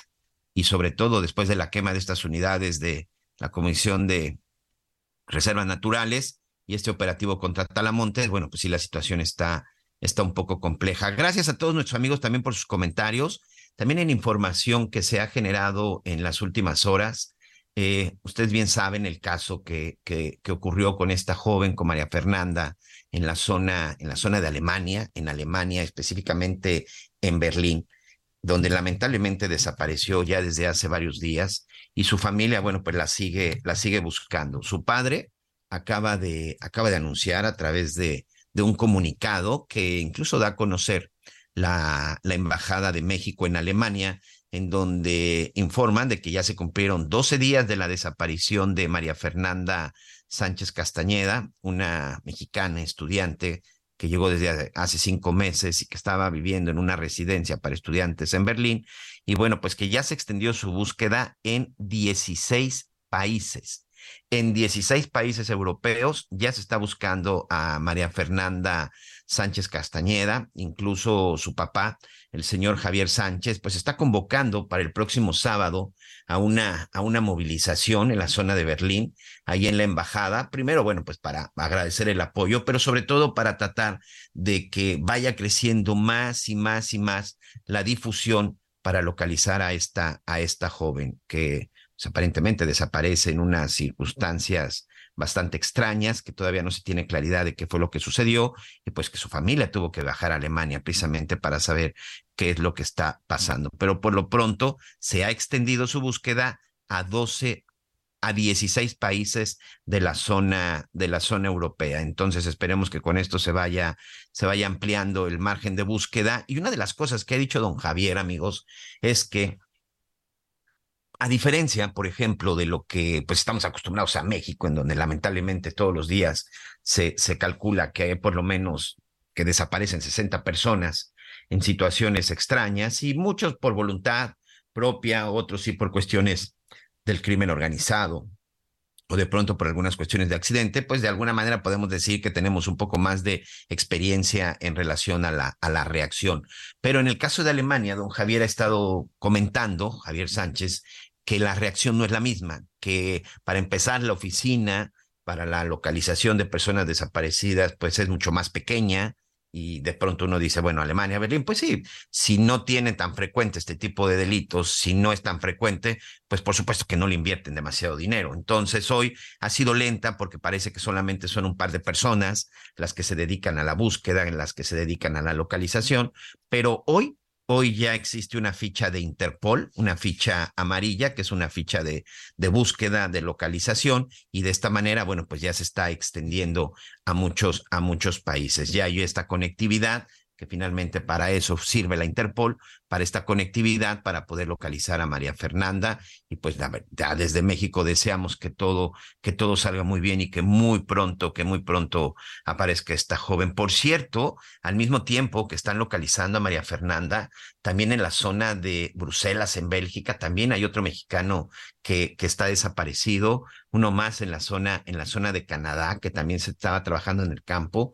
Este último, si no me equivoco, es este oaxaqueño y que estaba trabajando en el campo y que de pronto también se rompió toda la comunicación con la familia y en donde también están llevando a cabo pues una búsqueda importante tanto en la zona de Canadá como en la zona en la zona de Estados Unidos. En este momento pues son tres los mexicanos desaparecidos en el extranjero y por quien se está se están localizando y se están haciendo todas las labores todas las labores necesarias. Y muchas gracias a todos nuestros amigos, siguen llegando aquí los mensajes, aquí en nueva cuenta me preguntan, eh, hola Javier Miguel, muchas felicidades, muchas felicidades por esos 30 años de TV Azteca, que sean mucho más. Yo los veo desde el principio y por supuesto recordar esta noche en Hechos, en la Meco Cuernavaca, hay un, hay un bloqueo para que tengan cuidado. Muchas gracias a la señora María, María del Carmen. Muchas gracias, doña Mari. Así es.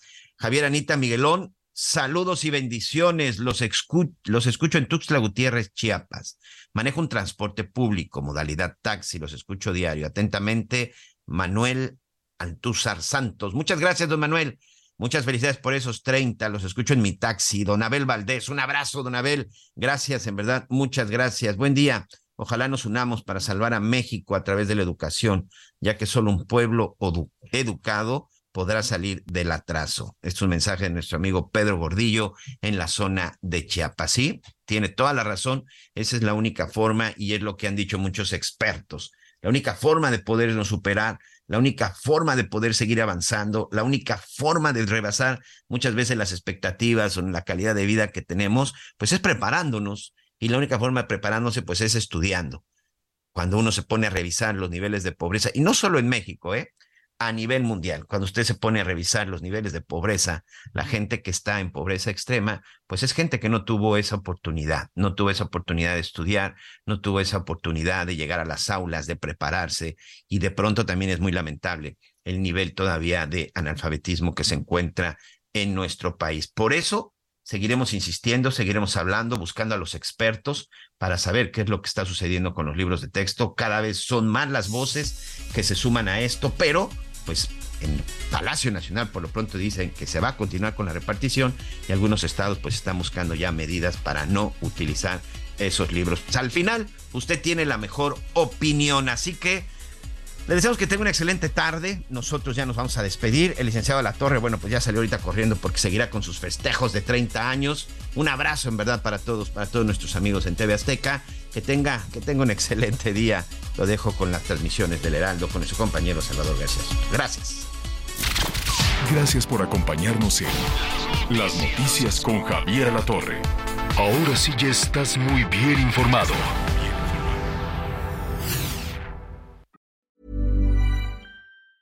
Tired of ads barging into your favorite news podcasts? Good news. Ad-free listening is available on Amazon Music. For all the music plus top podcasts included with your Prime membership. Stay up to date on everything newsworthy by downloading the Amazon Music app for free or go to amazon.com slash news ad free. That's amazon.com slash news ad free to catch up on the latest episodes without the ads.